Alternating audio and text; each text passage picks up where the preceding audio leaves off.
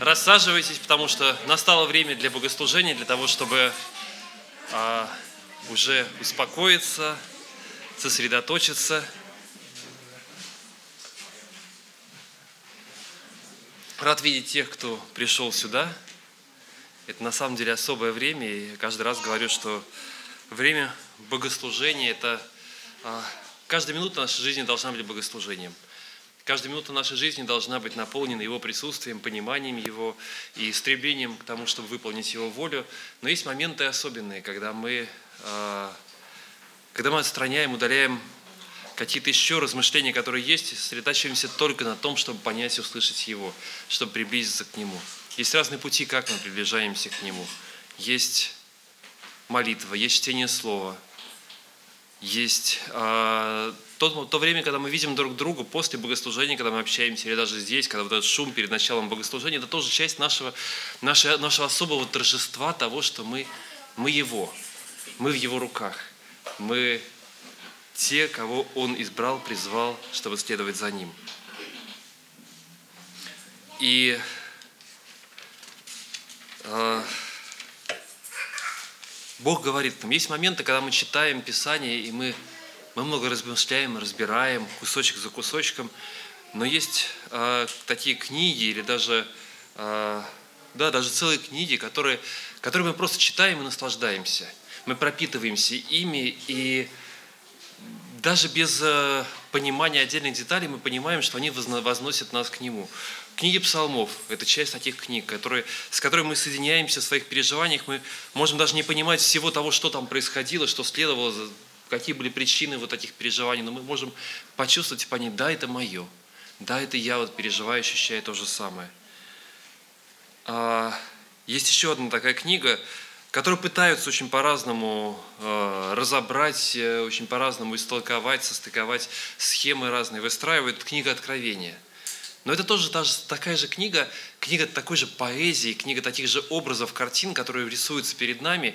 И иногда от того, что мы начинаем вникать и вот пытаться увидеть каждую деталь, происходит, мы теряем, мы теряем саму картину. Примерно так же, как подойти к картине Айвазовского и начать изучать мазки.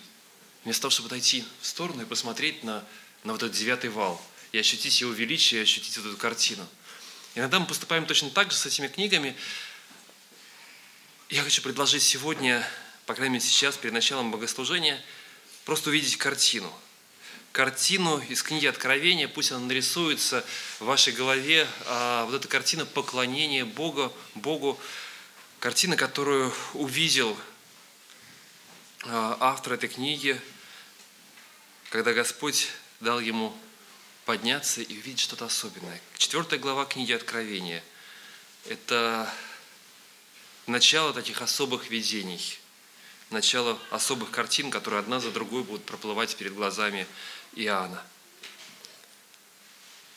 После всего я взглянул, и вот дверь отверстия на небе, и прежний голос, который я слышал, как бы звук трубы, говоривший со мною, сказал, «Зайди сюда, и покажу тебе, чем он лежит быть после всего».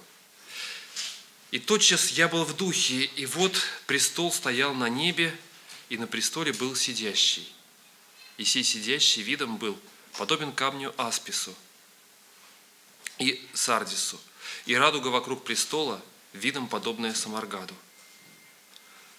И вокруг престола 24 престола, и на престолах сидел, видел я сидевших 24 старца, которые облечены были в белые одежды, имели на головах своих золотые венцы.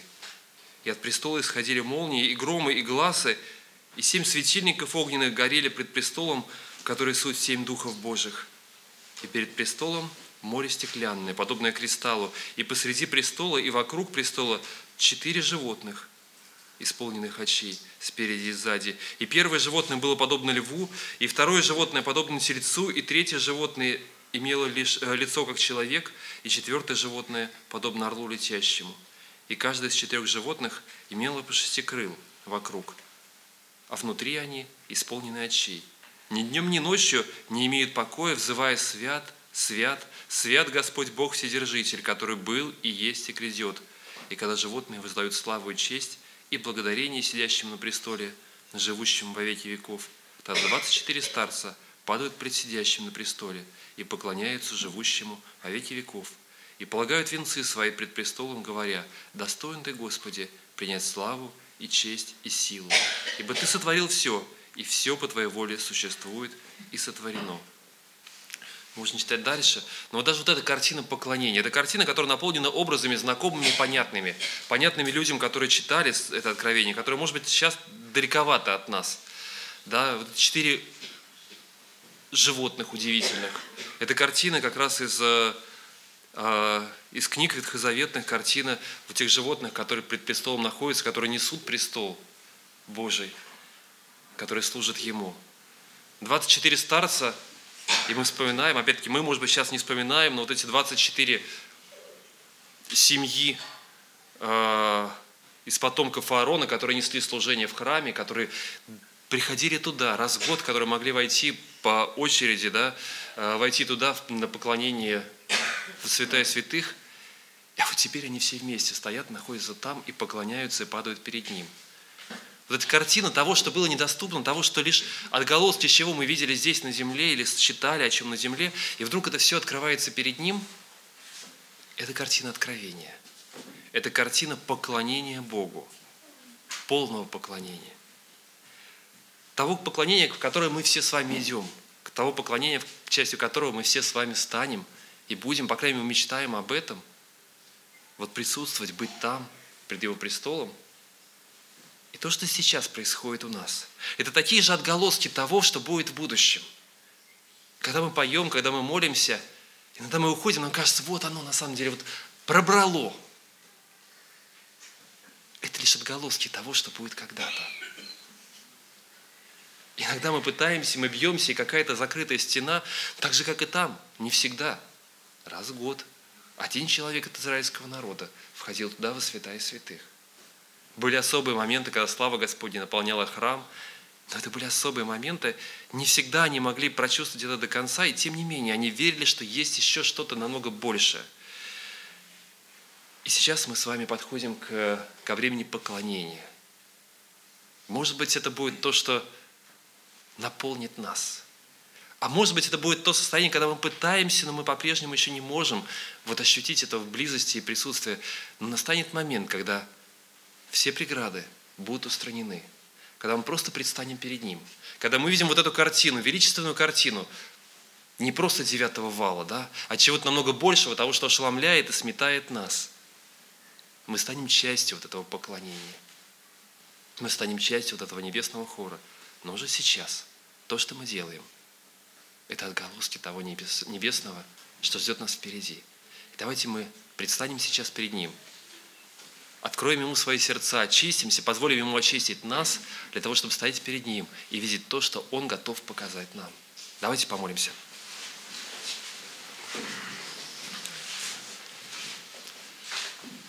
Господь, это богослужение. Это на самом деле служение себе. Мы пришли сюда, чтобы служить себе. Мы не можем сделать ничего того, что, того, что достойно Тебя – мы не можем воздать Тебе ничего того, что Ты раньше не дал уже нам. Но, Господь, Ты наполняешь нас, и мы хотим воздавать Тебе, воздавать Тебе хвалу и славу, потому что Ты достоин этого. Ты открыл нам небеса, и Ты показываешь нам то, куда мы идем, к чему мы стремимся. Картину небес, картину вот этого великого поклонения, которое будет, но уже сейчас мы являемся частью этого поклонения. Пускай отблесками – Пускай каким-то вот еще неполноценным, но тем не менее то, что мы делаем, Господь, это важно для Тебя, это важно для нас. Прими, Господь, от нас то, что мы можем сделать сейчас. Наполни наши сердца, Господь, своим присутствием, самим собой. Наполни нас. Мы перед Тобой, Господь, недостойные. Очисти нас. Убери нас, Господь. Все то, что мешает, отдаляет нас от Тебя, убери из нашего сердца сейчас, Господь, чтобы мы могли в простоте чистоте находиться перед Тобой во славе Твоей. Аминь. Если посмотреть на тот мир, который окружает нас, есть две такие огромные, вроде бы противоречащие друг другу тенденции, которые одновременно а, существуют, действуют. И на которые мы смотрим, нам кажется хорошо одно, хорошо другое.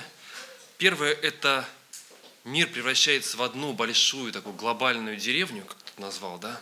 Global Village есть такое даже понятие на английском языке, да? большая деревня – где все друг друга знают, где все друг о друге знают, где информация не является лично моей информацией. Да? То, что я написал, это об этом узнают тут же э, во всех странах. Да, мы на, работаем на радио, да, но я понимаю, что то, что я здесь какую-то там статью написал, ее где-то озвучил, через некоторое время пишут из Австралии, например. Да, вот. Прослушали вас, не согласен. Или наоборот, согласен. Или что-то еще. То есть я понимаю, что мир превращается в одну такую, на самом деле, большое-большое вот такое общее пространство. И нам кажется, что все вот уже такое общее. А с другой стороны, может быть, потому что мы протестуем против этого, мир продолжает делиться. Делиться по самым разным поводам. Разделяется все на самые разные кусочки. А, разделение происходит глобальное в политике. Страны разделяются, раскалываются, одна отделяется от другой. А, разделяются разделяются семьи, мы видим, как это происходит, к сожалению, да, мы видим распадающиеся семьи, чем дальше, тем их больше и больше распадающихся семей. А, просто в мире, да, вот э, эти разделения, там, когда э, женщины обвиняют мужчин, мужчины смеются над женщинами, какие-то такие, то есть вот нам хочется найти вот свою такую группу, вот, с которыми мы ближе, которые нам понятней. Разделяется вот сейчас, да, последний там э, месяц, вот это тоже очень грустная, печальная вещь, да, э, разделение православной церкви, которое происходит, Константинополь, э, русская православная церковь, кто прав. Каждый пытается доказать, что он прав. Мир наполнен разделениями. И в то же самое время, вот на фоне этого, церковь по логике, потому как мы читаем, да, что мы читаем в Писании, должна быть чем-то особенным, потому что написано, да, что потому знают все, что вы мои ученики, если будете иметь любовь друг к другу. Да? То есть вот все эти вещи вроде бы как к нам не должны не иметь никакого отношения. С другой стороны, если посмотреть на то, как существует сейчас церковь, что происходит в церкви вокруг – я понимаю, что церковь точно так же подвержена таким же делениям.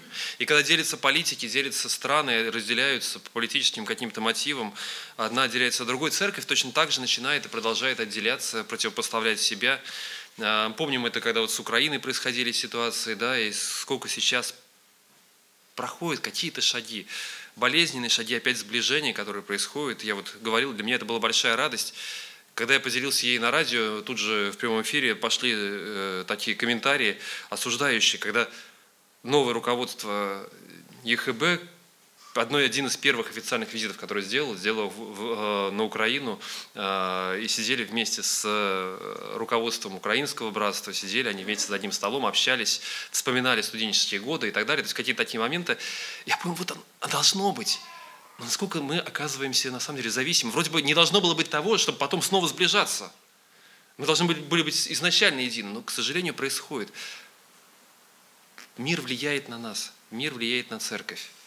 Мир влияет на наше представление. В одном городе мы начинаем опасаться одну церковь, другую церковь, начинаем опасаться, разделяются самые разные вещи, которые происходят. Да? Э, у нас возникают какие-то опасения, подозрения – я хотел бы поговорить о единстве. О единстве, поговорить о том, как оно выстраивается, помолиться об этом. А, потому что, на мой взгляд, сегодня вот время причастия – это особое время, когда мы говорим о единстве, когда мы размышляем о том, что мы все части одного тела. Можно много мест найти о том, как э, выстраивается единство, а, о том, почему мы должны быть э, едиными, но а, начать не с этого –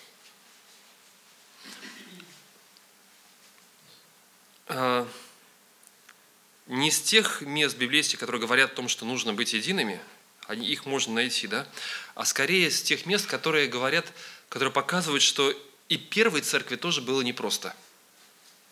Мы смотрим на первую церковь, и нам кажется, вот у них все было идеально, у них все было правильно. Вот э, очень часто, то есть, ну, особенно это касается нас, протестантов, да, мы смотрим, нам кажется, вот мы пытаемся вернуть вот ту самую первую церковь, ту первую любовь, мы пытаемся создать ее. Давайте прочитаем в Писании, как оно должно быть, как оно было тогда, и попробуем сделать вот то или другое, то, что было тогда. И мы пытаемся вернуться вот к той изначальной картине единой, любящей церкви. Но если мы посмотрим внимательно на Писание, мы вдруг увидим, что в первом веке, в самом начале, церковь была не такой уж единой.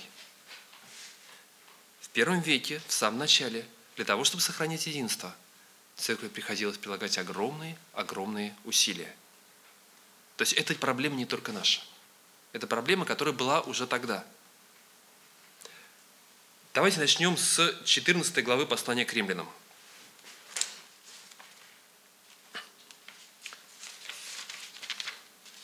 Четырнадцатая глава, которая показывает богослужение внутри одной поместной церкви. Да? Мы говорим сейчас про разделение между церквями разными поместными, и мы увидим, что они были уже в первой церкви точно так же. Но даже внутри одной поместной церкви, что же происходило? Так, послание к римлянам, к одной церкви, церкви города Рима. Может быть, там их было несколько церквей, да, там есть разные предположения, что э, иногда церковь Коринфа, церковь Рима, это подразумевается не одно собрание, собрание, возможно, было несколько, но они ощущали себя все равно одной церковью.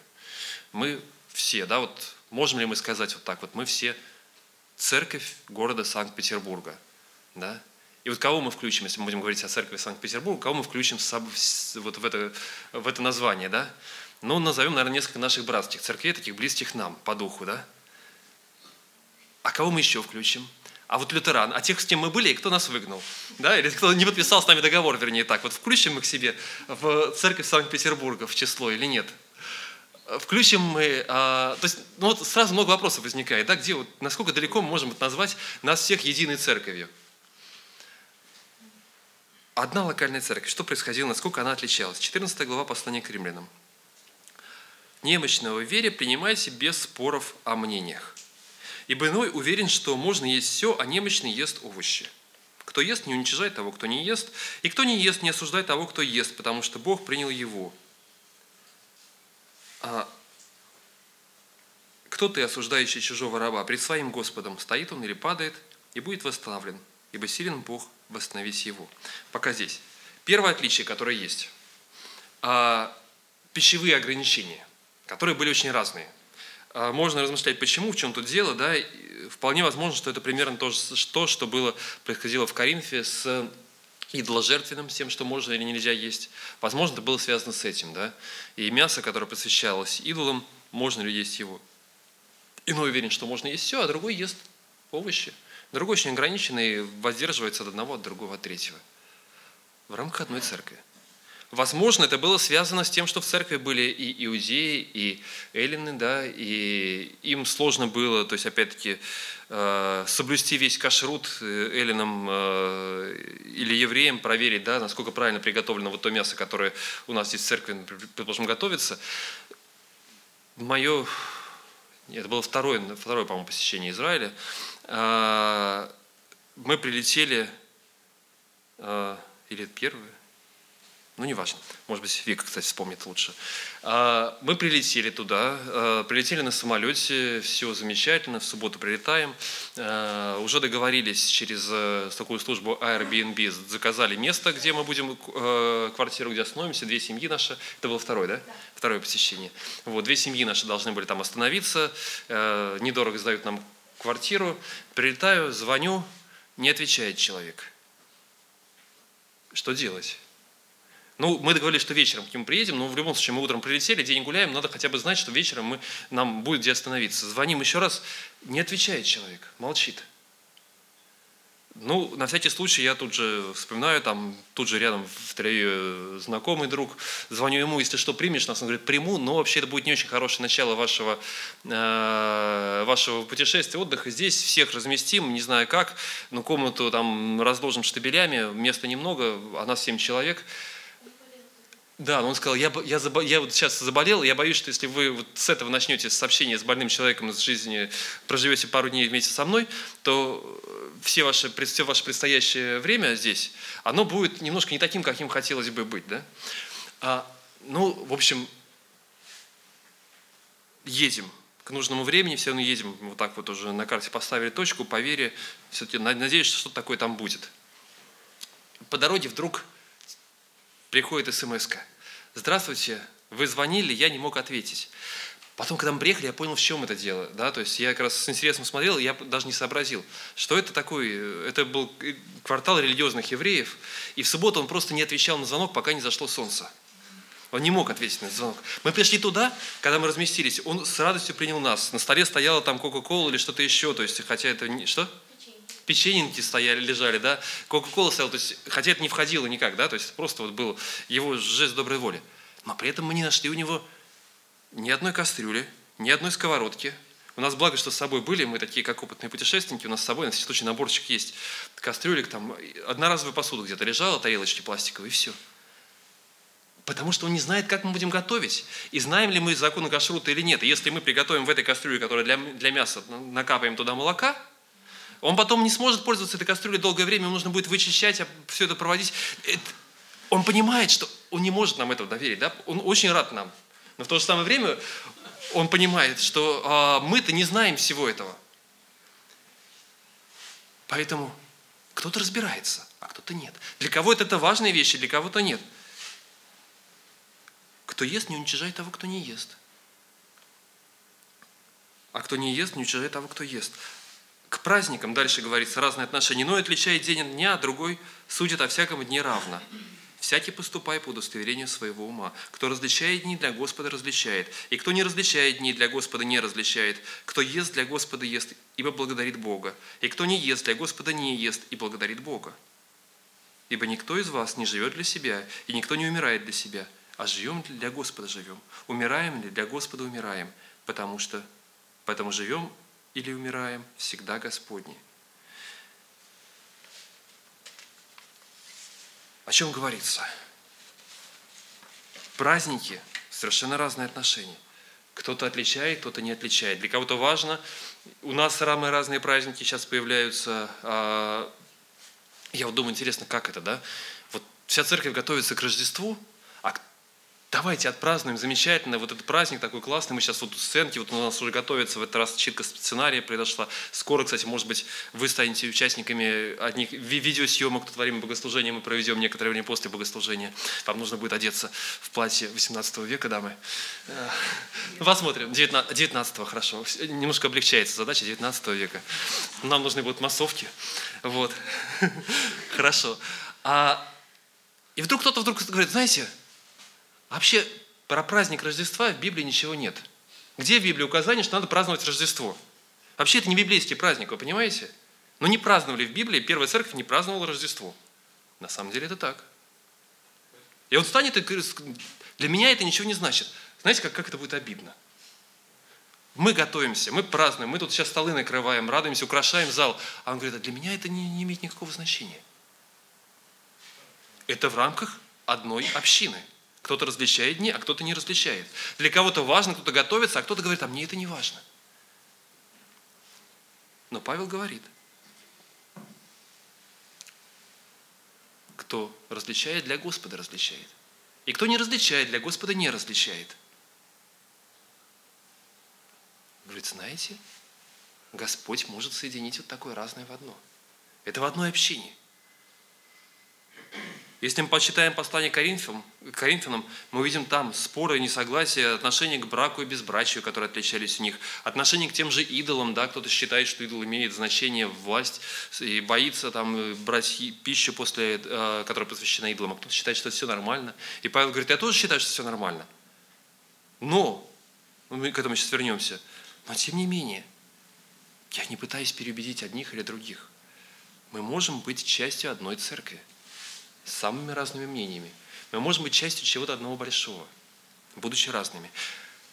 На фоне всего этого вот эти вопросы, там, не знаю, политические, какие-то еще правые, левые, там, да, патриот, демократ, либерал, там еще как-то, хотя я противопоставление это вообще не понимаю, потому что, по-моему, либерал может быть патриотом, да, а тот, кто государственник, замочное государство, может быть совсем, совсем не быть патриотом, да, и не любить людей, которые здесь живут.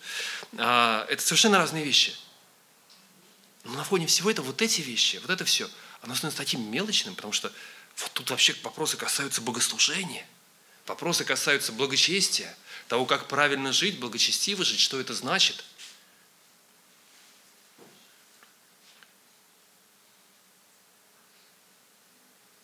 А церковь в Иерусалиме? А, помните, Петр крестил Корнилия, язычника, который, ну, был язычником, но опять-таки он поклонялся Богу, молился единому Богу, он уже знал что-то. А, все, что сделал Петр, а, он его крестил, когда тот уверовал в Иисуса Христа.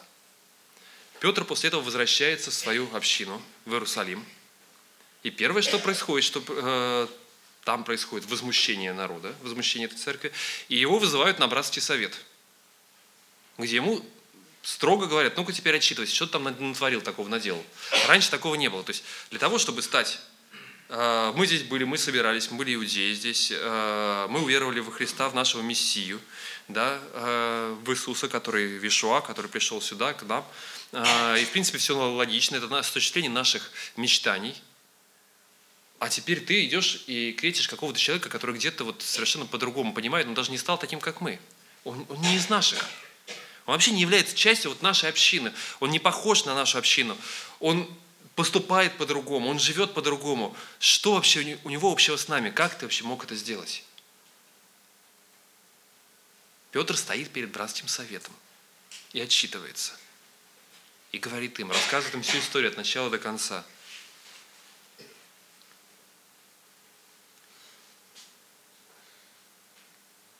Но даже после того, как они объяснили, они договорились и поняли, церковь не стала однообразной.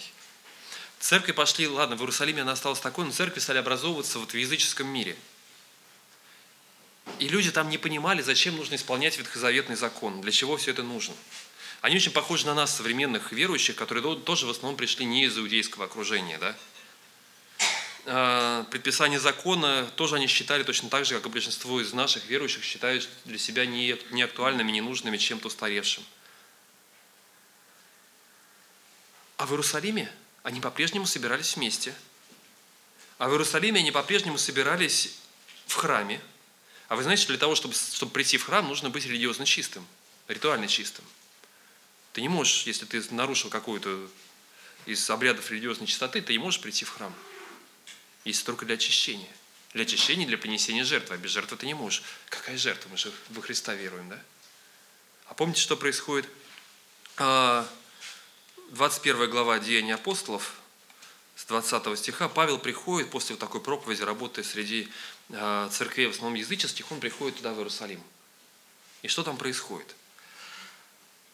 Деяние 21 с 20 стиха. Они же, выслушав, прославили Бога и сказали ему – Видишь, брат, сколько тысяч уверовавших иудеев, и все они ревнители закона. А о тебе наслышались они, что ты всех иудеев, живущих между язычниками, учишь отступлению от Моисея, говоря, чтобы они не обрезывали детей своих и не поступали по обычаям. И так что же, верно соберется народ, и будет слышать, что ты пришел. Сделай же, что мы скажем тебе. У нас есть четыре человека, имеющие на себе обед. Взяв их, очистись с ними и возьми на себя издержки на жертву их, на жертву за них – чтобы остригли себе головы и узнают все, что, ты, э, что слышано ими о тебе, несправедливо, но что ты и сам продолжаешь соблюдать закон. Об уверовавших язычниках мы писали, положив, чтобы они ничего такого не наблюдали, а только хранили себя от идоложертвенного и от крови, и от удавленной и блуда. То есть что там происходит?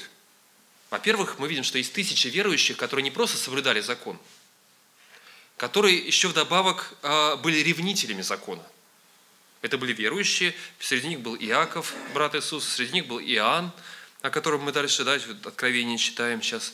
А, мы видим среди них столпов учеников Христа.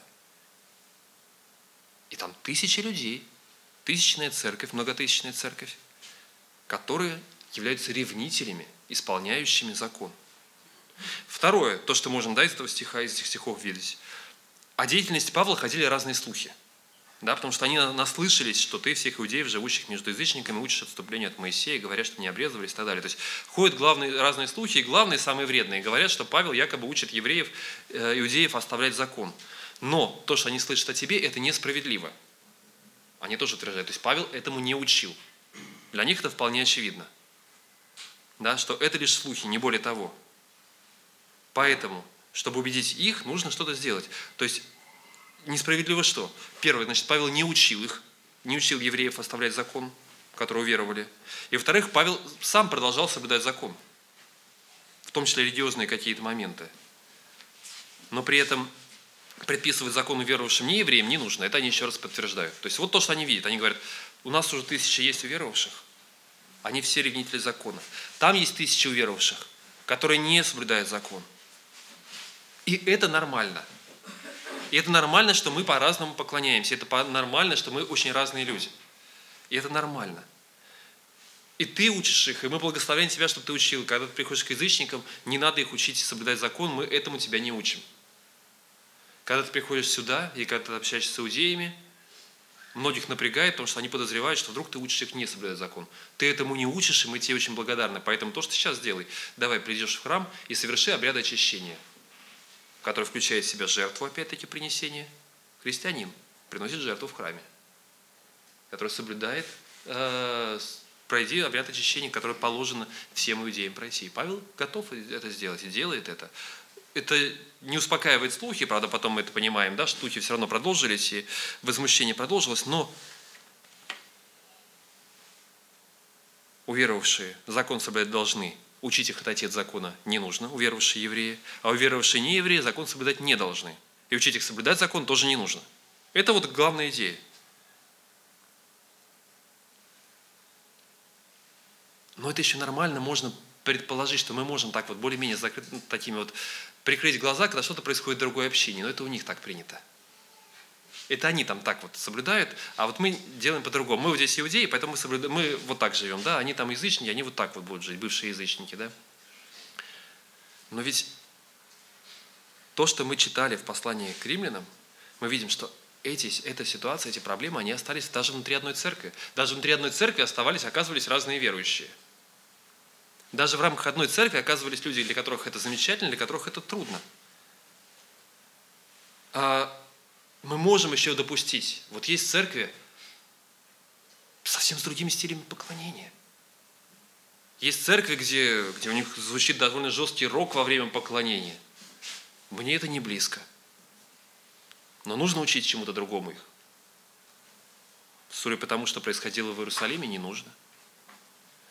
Есть церкви, где структура управления кажется мне совершенно неверной. С четкой и жесткой иерархической структурой, которую я не нахожу в Новом Завете. Нужно учиться менять эту структуру. Моя ли это ответственность? Как должна быть устроена церковь? Как должно устроиться э, общение внутри церкви? Есть столько разных картин, пониманий. Пресвитер церкви. У нас, например, да, я сейчас являюсь пастором единственным, да, но вот я вас могу удивить немножко, это не совсем библейская картина. Потому что в Библии слово «пресвитер» всегда используется во множественном числе. И пастор, да, который говорит о управлении общиной. Значит ли это, что вот так, только, только так должно быть? Не знаю, мы размышляем, продолжаем думать, мы готовы, да, и на каждый момент есть разные этапы. Для каждого этапа, вернее, есть, есть свой лучший вариант, тот или другой – в каких-то церквях танцуют. Помню, тоже на одном из выездов было, когда вот э, замечательно, была такая, такой еврейский был выезд, да, когда у нас начали, а, и когда, среди прочего, ну, то есть замечательно могли посидеть, встретить субботу, какие-то моменты, а потом начались, э, там один из организаторов, он организовал танцы такие, да, и для меня это было не близко. А, но это обидело его. И вот это я как раз, то есть я готов увидеть, да, и радоваться вместе с другим человеком.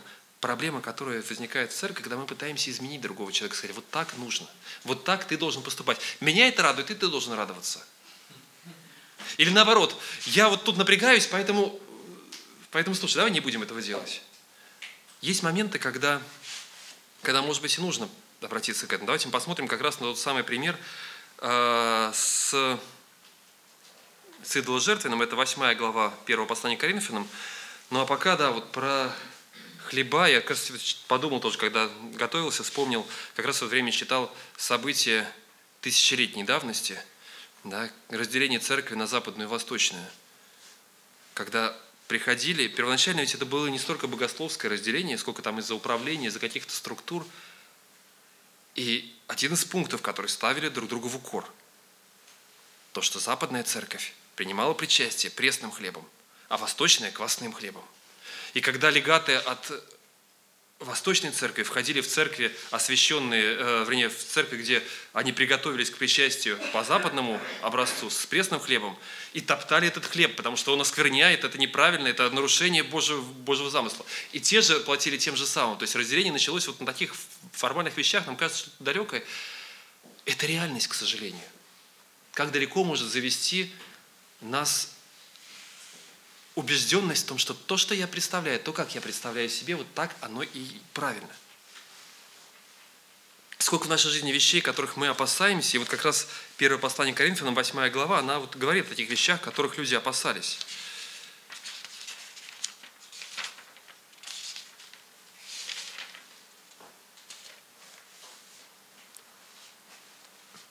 Об идоложертвенных яствах мы знаем, потому что все имеем знание, но знание надмевает, а любовь назидает. Кто думает, что он знает что-нибудь, тот ничего еще не знает так, как должен знать. Но кто любит Бога, тому дано знание от Него. Итак, об употреблении в пищу идоложертвенного мы знаем, что идол в мире ничто, и что нет иного Бога, кроме единого. Ибо хотя есть так называемые боги или на небе, или на земле, так как есть много богов и Господь много, но у нас один Бог Отец, из которого все, и мы для Него, и один Господь Иисус Христос, которым все, и мы им. То есть первое, то, что мы знаем точно, что есть единый Господь, и больше сил, которые были бы больше или сравнивались бы с Ним, нету ничего подобного. Поэтому не переживайте. Но не у всех такое знание. Некоторые до ныне с совестью признающие идолов – едят идоложертвенное, как жертвы идольские, и совесть их, будучи немощной, оскверняется. Пища не приближает нас к Богу. Ибо едим ли мы, ничего не приобретаем, не едим ли, ничего не теряем. Берегитесь, однако же, чтобы эта свобода ваша не послужила соблазном для немощных. Ибо если кто-нибудь увидит, что ты, имея знание, сидишь за столом в капище, то совесть его, как немощного – не расположит ли его есть идоложертвенное? И от знания твоего погибнет немощный брат, за которого умер Христос. А согрешая таким образом против братьев, уязвляя немощную совесть их, вы согрешаете против Христа. Поэтому, если пища соблазняет брата моего, не буду есть мясо вовек, чтобы не соблазнить брата моего».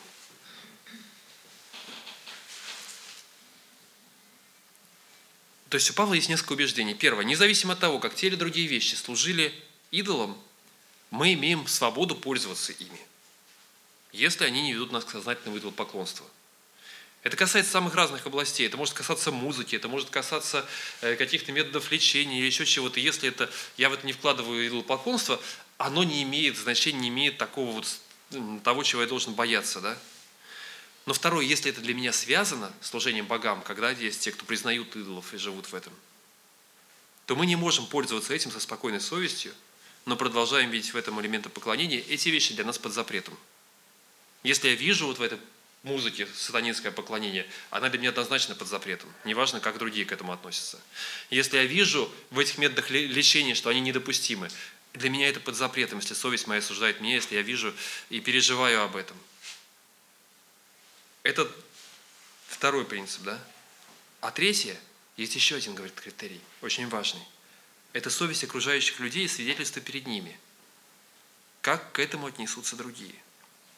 Если те, кто окружает меня, верующие или неверующие, видят в моем поведении, в том, как я использую, отношусь к тому же алкоголю, да, можно, нельзя, сколько можно, если можно, если нельзя, почему нельзя, э, к музыке, к еде, если они видят в этом элементы чего-то ложного, неправильного, недопустимого, может быть, лучше воздержаться – но при этом Павел не говорит, он не запрещает, не говорит, не ешьте.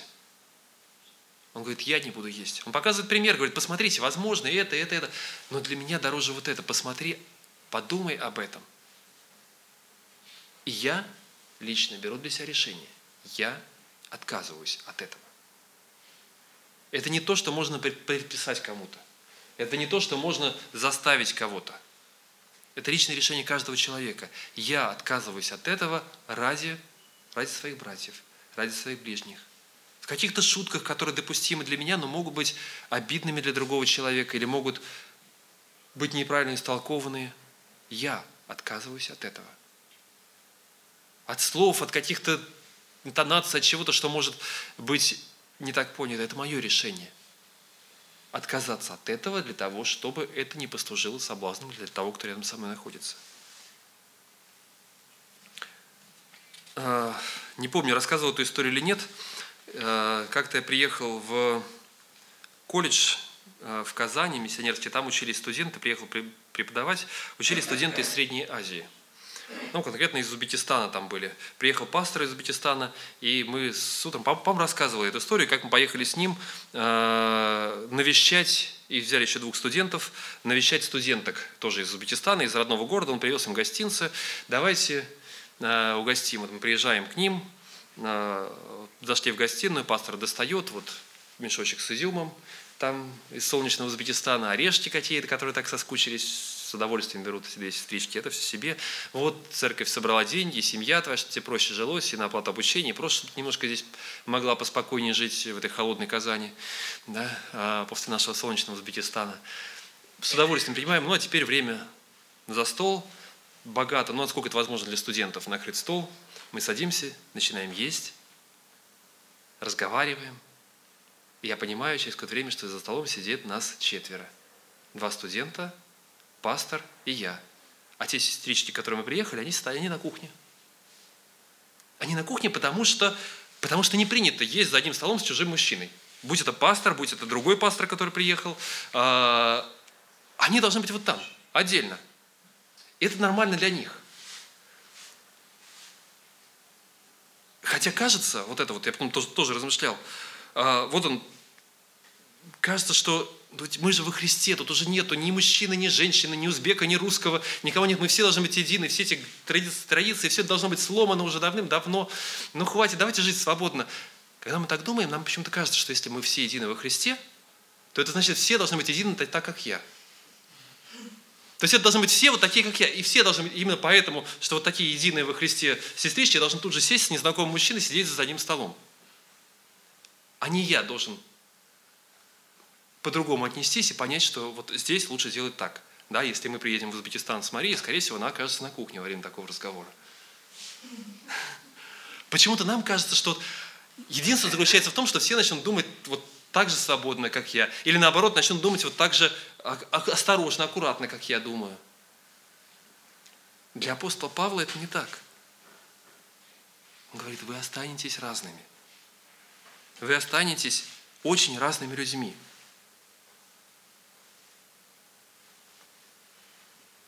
И главное, с чего все начинается, с устранения осуждения. Кто ты, что осуждаешь чужого раба? Пред своим царем он станет, да? Пред своим царем стоит.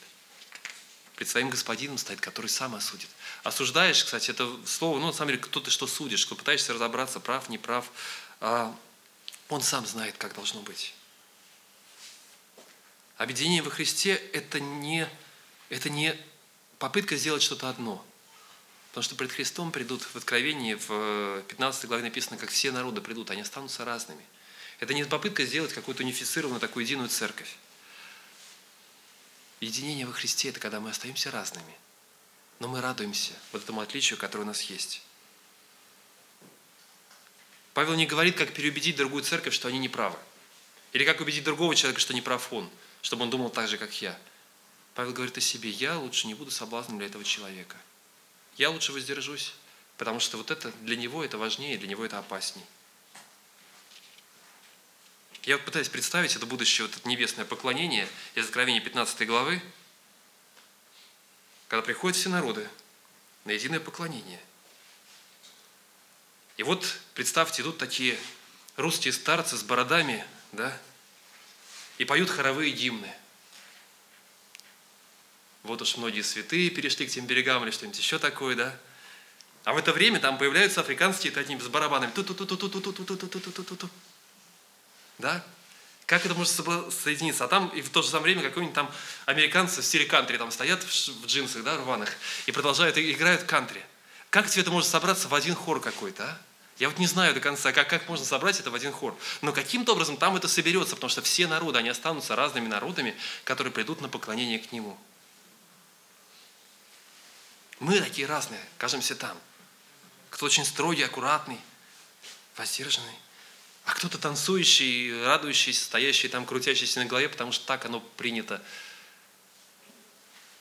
я так и не увидел, я видел просто в одной из книг э, Александра Имени картину из одной из церквей э, такая фотография из одной из церквей Индии, где у них осуществляется обряд приношения цветов. Не библейский обряд, но такой красивый.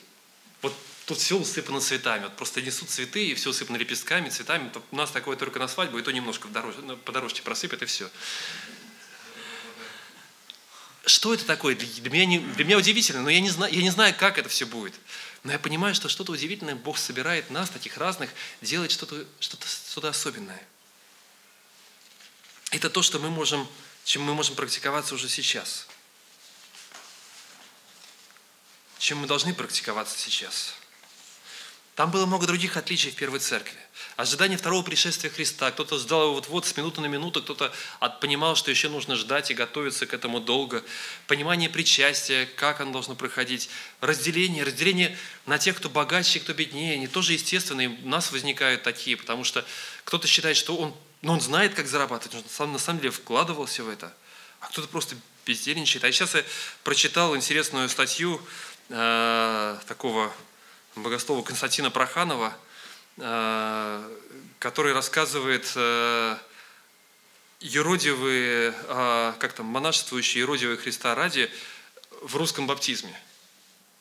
И он показывает, что вот эта картина вот этого вот такого монашествующих людей, еродивых, которые есть в православии, вот эти вот образы святых, они есть вот похожие у нас – он показывает этих старцев, э, рассказы там, о казначее церковном, который шел э, там, через э, несколько десятков или сотен километров побоялся взять из церковной кассы хотя бы там 5 копеек на автобус, чтобы проехать, да, или сколько там в это время стоил, потому что это вот, как я могу взять, ведь это же, это же Божьи деньги, да, когда он пришел туда, вот уже уставший, замерзший совершенно, но вот он как, как такой святой совершенно показан, да, вот такие образы, а, или кто-то, кто разумно просто пойдет, ты потратил бы это время, вот сколько времени ты потратил, ты мог бы на служение использовать его активнее, тут бы мы тебе выделили и так далее, то есть ты мог на это иметь право. У нас очень разные подходы. Как у нас в церковном совете, когда разбираются вопросы финансов, да, музыканты смотрят, потому что они посылают нам периодические запросы, это что же такие дебаты начинаются? И я рад, что у каждого есть свой подход. У каждого есть свой вклад, и то, что получается, это лучше, чем сделал бы один, другой или третий по отдельности – Хотя, когда происходят дебаты, кажется, что мы не понимаем друг друга. Почему ты не видишь да, вот это, вот это важности вот этого? А почему ты не видишь важности вот этого? А почему вот так? Господь соединяет. И из каждого кусочка Он делает что-то, какую-то свою, свою картину, которую мы еще не видим. И вот сейчас мы находимся здесь. Сейчас мы находимся здесь, очень разные люди. Когда мы поклоняемся, мы в поклонении утверждаем наше единство. Мы не поклоняемся, потому что мы едины, потому что нам нравится всем одна и та же музыка. Нам может нравиться разная музыка. Но в поклонении я утверждаю свое единство с теми, кто поклоняется сейчас вот так. Я приду в другую церковь, там будут по-другому поклоняться. Я буду утверждать свое единство с ними, поклоняясь по-другому. Хотя мне, может быть, ближе останется то, что есть у нас – Мы утверждаем свое единство, когда принимаем все от одного хлеба, когда едим один хлеб и пьем одно вино, потому что один Христос и один Господин, который собрал нас воедино, таких разных. И это причастие, это торжество единства. Причастие – это торжество и утверждение нашего единства. И не потому мы принимаем причастие, что вот уже все хорошо, и нам уже вот замечательно быть вместе, да, всем здесь. Иногда бывает очень сложно. И слышал, к счастью, не в нашей церкви, да, когда кто-то во время причастия смотрел внимательно по сторонам, потом очень так демонстративно, заяв... там одна сестра заявляла пастору, она приняла причастие, поэтому я уже не буду. Я понимаю, что, может быть, есть сложность, что-то есть, что разделяет ее вот с той сестрой. Возможно, есть какой-то конфликт нерешенный, который был когда-то, который по-прежнему мешает ей общаться, да, не мешает им общаться друг с другом. Причастие это не, оно не потому общее, что мы уже такие хорошие, нам уже так хорошо и вместе, а именно потому, что, может быть, мы разные. Именно потому, что мы понимаем многие вещи по-разному. И тем не менее мы говорим, мы часть одной церкви. И тем не менее мы говорим, мы часть одного тела Христова. Это одно тело для всех нас, которое соединяет, даже если я этого не понимаю. И даже если мне кажется что-то неправильным в другом человеке, я принимаю это причастие, утверждая, что я един вместе с ним сейчас. Потому что за него он умер точно так же, как умер за меня. И его жертва для этого человека нужна настолько же, насколько нужна для меня. Или для кого она не нужна? Если он не прав, она ему нужна. Или я настолько прав, что она уже не нужна мне. Она нужна каждому из нас.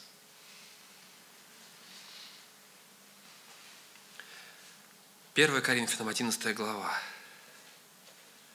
Предлагая сие, не хвалю вас, что вы собираетесь, 17 стиха, что вы собираетесь не на лучшее, а на худшее. Ибо, во-первых, слышу, что когда вы собираетесь в церковь, между вами бытуют разделения, чему участи верю. Но надлежит быть разномыслием между вами, дабы открылись между вами искусные. Дабы вы собираетесь так, что это не значит вкушать вечерю Господней, ибо всякий поспешает прежде других есть свою пищу, так что иной бывает голоден, а иной упивается. Разве у вас нет домов, на то, чтобы есть и пить? Или пренебрегаете церковь Божию и уничижаете неимущих? Что сказать вам? Похвалите? Похвалить ли вас за это? Не похвалю. Ибо я от самого Господа принял что и, то, что и сам передал, что Господь Иисус, ту ночь, в которой предан был, взял хлеб и, возблагодарив, преломил и сказал, «Примите и едите, сие есть тело мое, за вас ломимое, сие творите в мое воспоминание». Также и чашу после вечери и сказал, «Сия чаша есть новый завет в моей крови, сие творите, когда только будете пить в мое воспоминание». Ибо всякий раз, когда вы едите хлеб сей и пьете чашу сию смерть Господню, возвещаете, доколе Он придет.